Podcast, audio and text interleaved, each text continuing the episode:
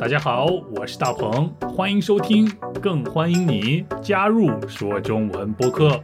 Come on！大家好，我是大鹏，欢迎收听说中文播客。如果我问你一天有几个小时的话，我想你一定会毫不犹豫的回答说：一天当然有二十四个小时啦。嗯，没错。不过有些地方在一年里。有一天只有二十三个小时，这是怎么回事呢？来听今天的故事吧。我会为大家读两遍，第一遍正常的速度，第二遍我会读的慢一点儿。你准备好了吗？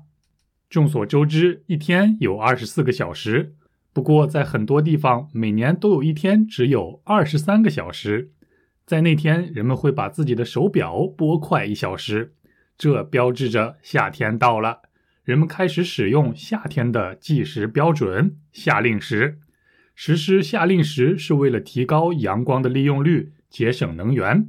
因为夏天的日照时间比冬天长很多。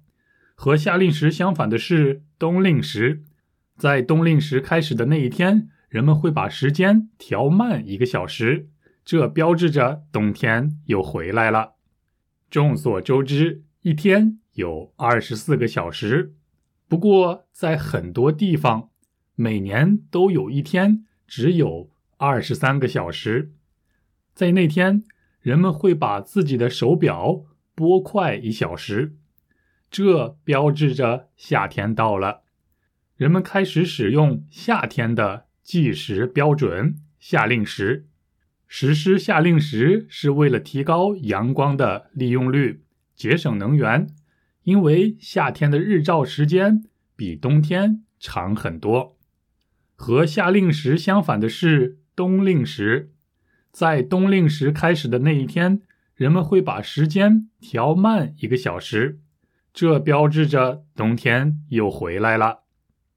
嗯，夏令时、冬令时，你听懂今天的故事了吗？夏令时也叫做夏时制。夏天的夏，时间的时，制度的制，也就是夏天的时间的制度，夏天的时间的规定，在夏令时开始的那一天，人们会把时间向前调整一个小时，也就是比如现在是下午两点，但是由于我们已经进入了夏令时，所以我们要把时间调成三点。这样就导致了，在夏令时开始的那一天，实际上只有二十三个小时。在你生活的地方怎么样？有夏令时这种制度吗？有夏令时这种规定吗？我想来自美国的朋友们一定非常熟悉，因为在美国的大多数地方都有夏令时。夏令时的英文名字是 Daylight Saving Time。从这个英文名字上，我们就能很容易的知道它的含义了。原来夏令时的目的是为了想要我们大家，呃，saving more daylight，呃，想要大家更好的利用白天的阳光。那什么时候才能节省更多的阳光呢？当然是在夏天了，因为夏天的日光比冬天多很多。所以中国人并没有把。Daylight saving time 翻译成，呃，节省阳光的时间制度，而是把它翻译成了夏令时。夏天的夏，命令的令，时间的时，或者是夏时制。夏天的夏，时间的时，制度的制。不过有些地方也把它叫做 summer time，我觉得也不错。除了美国有夏令时以外，在加拿大的大部分地区也有夏令时。另外，在欧洲夏令时也很流行，还有在澳洲的一小部分地方和在新西兰，人们也使用夏令时。另外，在南美洲也有少数国家使用夏令时。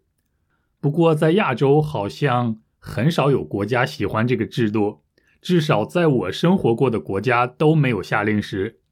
所以在亚洲的听众可能对夏令时不是很了解。也许从来都没有听说过，嗯，那好，那就通过今天的播客了解一下这个很有意思的常识吧。不必担心，因为今天的内容很简单。现在我就来带着你更仔细的来读一读今天的故事。众所周知，一天有二十四个小时，不过在很多地方，每年都有一天只有二十三个小时。众所周知，嗯，就是大家都知道的意思。大众的众，所有的所，周，呃，周日的周，在这里，周是都的意思，全部的意思。知就是知道的知，所以合起来，众所周知的意思就是大家所有的人都知道。比如众所周知，大鹏是中国人，大家都知道大鹏是中国人，对吧？还有众所周知，一年有三百六十五天，每天有二十四个小时，大家都知道。不过在有些地方，每年有那么一天，那天只有二十三个小时。比二十四个小时少了一个小时，这是怎么回事呢？来看下一句话，在那天，人们会把自己的手表拨快一个小时。那天，也就是夏令时开始的当天，人们要把自己的手表拨快一小时。也就是说，呃，如果你的手表是八点的话，你就要把它拨快一个小时，拨到九点。意思很简单，对吧？不过在这儿有一个动词非常值得你注意，那就是“拨”。呃，“拨”这个动词的意思是说，用手指或者是用木棍，或者是用其他什么的东西，用筷子、勺子，任何工具都可以，用这些工具推或者是挑。哎，这个动作就叫做“拨”。呃，听起来很抽象，对不对？嗯，我来给你举个例子。呃，你有没有见过很久很久以前的表？不是手表，是可以挂在墙上或者是放在地上的那种很大的表。我们可以打开表正面的玻璃门，然后用你的手指拨动表里的指针。啊，表里有时针，有分针。有秒针，对不对？有三种不同的指针，我们可以用手指拨动表里的指针。小时候，我的爷爷经常跟我说：“大鹏，你去拨拨表，因为以前的表要定期拨一拨，才能保证时间是准确的。如果时间长了，你不拨表的话，那可能就会有误差，就不准了。”虽然现在我们不再用这样的方式来调整表的时间了，但是我们还会使用“拨表”这个词汇。我们会说，呃，把表拨快一小时，或者是把表拨慢一小时。当然，我们也可以说调表，或者是调时间，意思是一样的。比如，我们经常说把时间调到八点，把闹钟调到早上七点。这就是他们的用法了。下一句话是：这标志着夏天到了，人们开始使用夏天的计时标准——夏令时。把时间拨快一个小时，进入了夏令时，也标志着夏天到了。标志着夏天到了。你有注意到“标志”这个词汇吗？它既可以做动词，也可以做名词。比如，呃，标志着夏天到了。在这里，标志是动词。当标志作为名词的时候，我们可以说，比如，嗯，基督教的标志是一个十字，呃，中国的标志是五星红旗，韩国的标志是太极旗。在这里，标志都是名词，所以我们可以说，夏令时的开始是夏天到来的标志。或者夏令时的开始标志着夏天到了，呃，夏天到了，所以很多人开始使用夏令时，也就是夏天的时间标准。那为什么要使用这种特殊的时间标准呢？原因是啥呢？实施夏令时是为了提高阳光的利用率，节省能源，因为夏天的日照时间比冬天长很多。众所周知，在夏天有更多阳光，呃，因为日出更早，日落更晚，所以日照时间更长。日照就是阳光照射的意思，因为日也就是太阳的意思。日照时间更长，或者是呃日照量更多，再或者是日照更强，都是夏天日照的特点。因为阳光更多的话，我们就可以更少的使用电，节约更多的能源。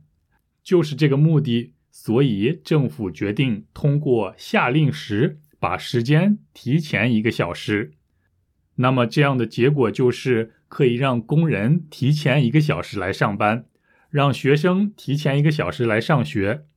嗯，说实话，呃，我不太喜欢夏令时，因为早上再也不能睡懒觉了。呵 呵尽管如此。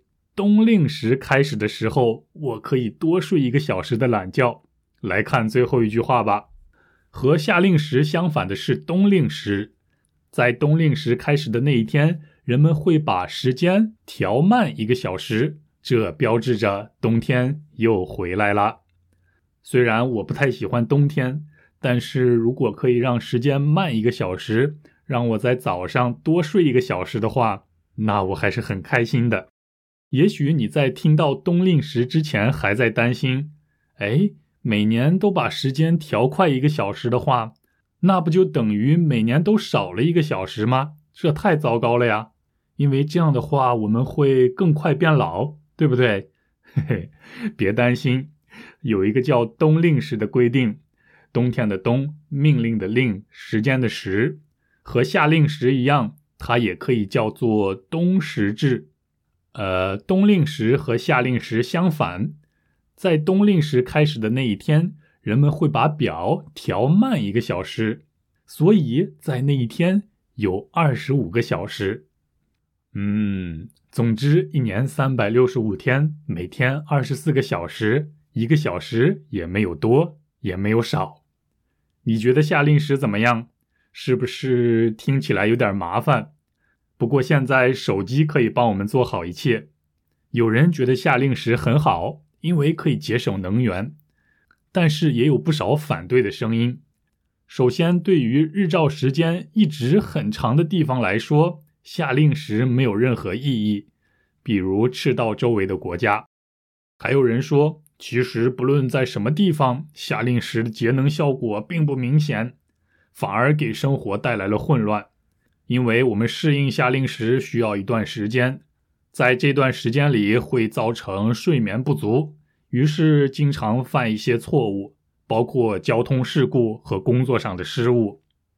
你觉得怎么样？呵 呵呃，其实，在中国，在一九八六年，也就是我出生的前一年，曾经使用过夏令时，但是在一九九二年就停止使用了。后来一直再也没有用过这个制度。更有意思的是，在俄罗斯也使用夏令时，但是在二零一一年俄罗斯进入夏令时以后，政府宣布我们俄罗斯将永远使用当时的时间，也就是说不会再调回到以前的时间了。你明白了吗？所以俄罗斯人永远少了那一个小时。就是二零一一年进入夏令时当天的那一个小时，嗯，那那一个小时去哪儿了呢？谁来补偿俄罗斯人的那一个小时呢？呃，太有意思了。你觉得夏令时怎么样？有必要还是没有必要？它对你的生活影响大吗？欢迎你告诉我们，因为我本人并没有生活在有夏令时的国家，所以我的体会不深。好啦，那这就是本期说中文播客的所有内容了。我们下期再见，别忘了通过 Patreon 资助我们，拜拜。众所周知，一天有二十四个小时，不过在很多地方，每年都有一天只有二十三个小时。在那天，人们会把自己的手表拨快一小时。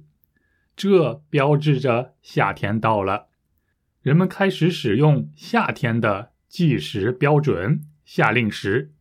实施夏令时是为了提高阳光的利用率，节省能源，因为夏天的日照时间比冬天长很多。和夏令时相反的是冬令时，在冬令时开始的那一天，人们会把时间调慢一个小时，这标志着冬天又回来了。众所周知，一天有二十四个小时，不过在很多地方，每年都有一天只有二十三个小时。在那天，人们会把自己的手表拨快一小时，这标志着夏天到了。人们开始使用夏天的计时标准——夏令时。实施夏令时是为了提高阳光的利用率，节省能源。因为夏天的日照时间比冬天长很多。和夏令时相反的是冬令时，在冬令时开始的那一天，人们会把时间调慢一个小时，这标志着冬天又回来了。